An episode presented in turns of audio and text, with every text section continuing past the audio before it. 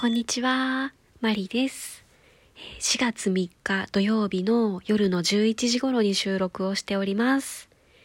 えー、昨日ですね、土日どうしようっていうトークを出してたんですけれども、とりあえず土曜日が終わりましたので、えー、ご報告のトークをしようと思います。えー、まずはギフトのお礼からなんですが、元気の玉を2つと美味しい棒2本頂戴しております。いつもありがとうございます。あれ？押せました。あー、押すの失敗しました。すいません。えー、この拍手は押すの失敗するのに、ブーはすぐに押せるって、なんかめっちゃ悔しいです。えっと、今日土曜日なんですが、朝はですね、朝練に行ってきました。えうちから一番近くのバイオリン工房の思想室をですね、90分お借りしまして、えー、レッスンの曲をメインに練習してきました。で、まあ、そこで私気がついちゃったんですよね。そのバイオリン工房の思想室にはですね姿見というかあの身長ぐらいの鏡が置いてあるわけなんですけれども鏡に映った自分を見てあら？と思って ああちょっと今日なんか失敗したかなと思っちゃったんですよ。えー、ツイッター見た方はあの投稿を見たかもしれないんですがえー、バイオリンケースを背負うことを考えずに好きな色の服を選んだら バイオリンケースとブラウスの色がほぼほぼ一緒でしたという、えー、そんな失敗をやらかしました。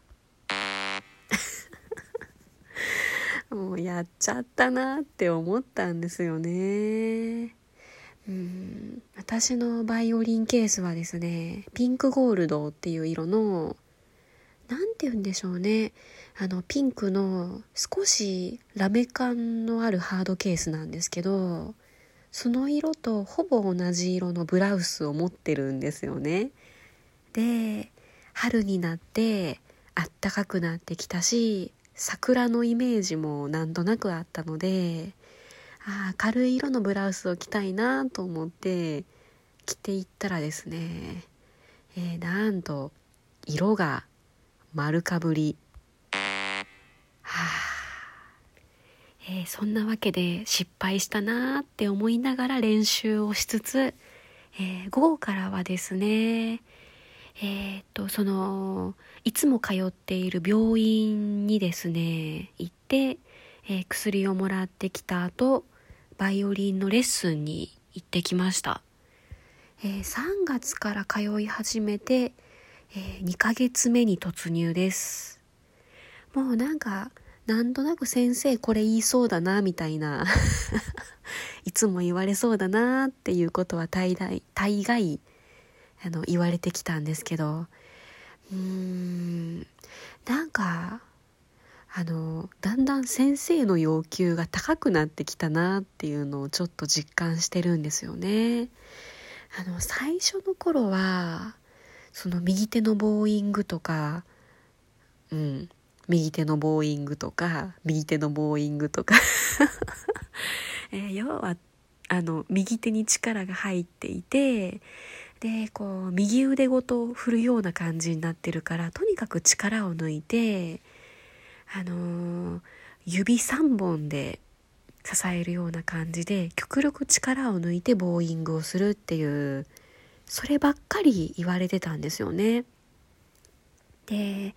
まあそれは今も続いていて今日もしっかり右手のことを言われてきたわけなんですけどまあその今スタッカートと重音も宿題になっていたので、えー、今日やったんですよね。でそしたらあれもこれもついてくるんですよね。スタッカートがついていてもともと難しいところなんですけどここは強弱をつけてこの音が下がっていくところはデクレッシェンドがついてるから小さくしていってとかいや本当にあれもこれもあれもなんですよ。あであれもこれもあれもってなって自滅するっていう。はあ。なんかうーん。なんでしょうね。その気がついたことを言っちゃうのかな。多分言っちゃうんでしょうね。うん。で私が混乱していることもまだ多分気がついていないと思います。うん。はあせめてねその右手だけとか今日はスタッカートだけとかなんか一つだったらまだしっかりできそうな気がするんですけど何か一つをやっている時に二つぐらい追加されるともう本当に頭の中がパニックです、えーパニックはパニックなんですけどそれでもやっぱりもう自分で分かってるんですよね。前の先生よりも明らかに質のいいレッスンをしてくださっていてでその決して間違いを言ってるとかそんなわけでもなくてもう純粋にその私の変な癖というかできていないところをあの見たまんま順番に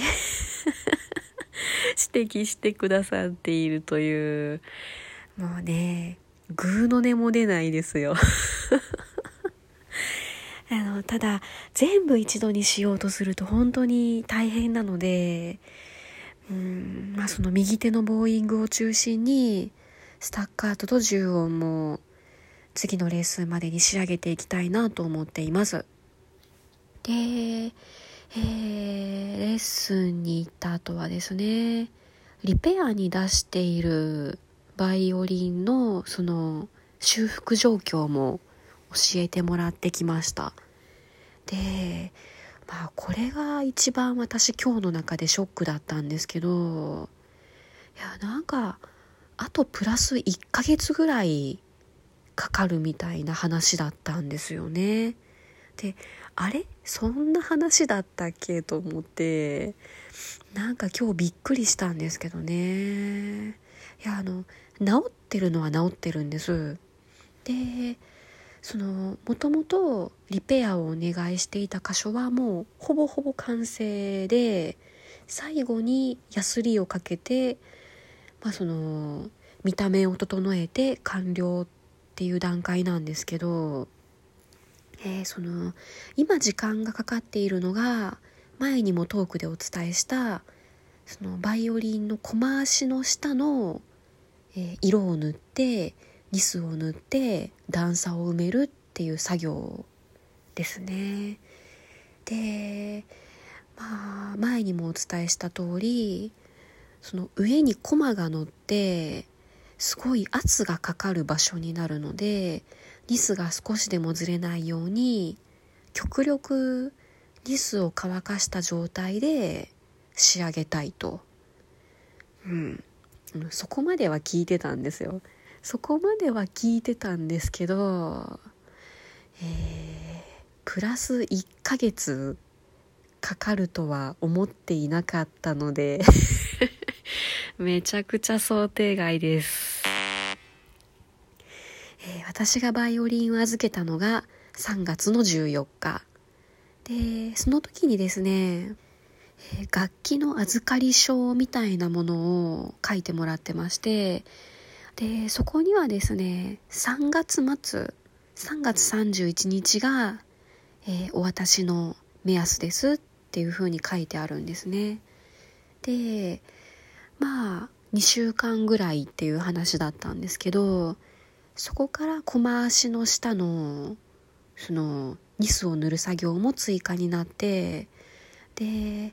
最初に聞いていたイメージではプラス2週間、えーなのでトータルで1ヶ月ぐらいかなって私は思ってたんですね。でそれがなんと今日聞いてみたらもう少し段差を埋めて、えー何回か重ねてニスを塗ってで乾かしてでへこんできたらまたニスを塗ってっていうのを繰り返す関係で、えー、まあ、4月末までにはお渡しできればと思ってますっていう感じで言われたんですよね。えー、やばい。えー、まだ1ヶ月もかかるの？ってちょっと思ったんですけど、いや、しょうがないんですよ。修復は自分でお願いしたことなので、もうね、私がお願いしますって言ってしまった手前、もうしょうがないんですよ。で、しかも、悪くなるわけじゃなくて、綺麗にしてもらってるので、文句も言えないですよね。えー、そんなわけで、素直に待とうと思います。なんて話をしていたらもう11分経っちゃった。どうしよう。えー、その、バイオリンの修復状況を聞いた後はですね、夜はトプシーのライブに行って、えー、ふ子先生と梅田さんの演奏を聞いてきましたっていう話をしたかったんですけど、ああ、やばい、時間が足りない。えっ、ー、と、どうしよう。えーとりあえず、ケントに行きましてですね。で、梅田さんにお会いするの今日2回目だったんですけれども、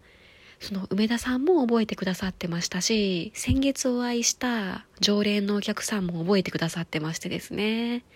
で、あの、相変わらず5万人の大観衆で 応援したわけなんですけど、あ、やばいな、全然時間足りないな。えー、明日、ジュゲンさんのライブにも行くので、ちょっとまとめて感想をお伝えしようかなと思っています。今日はこの辺で、マリでした。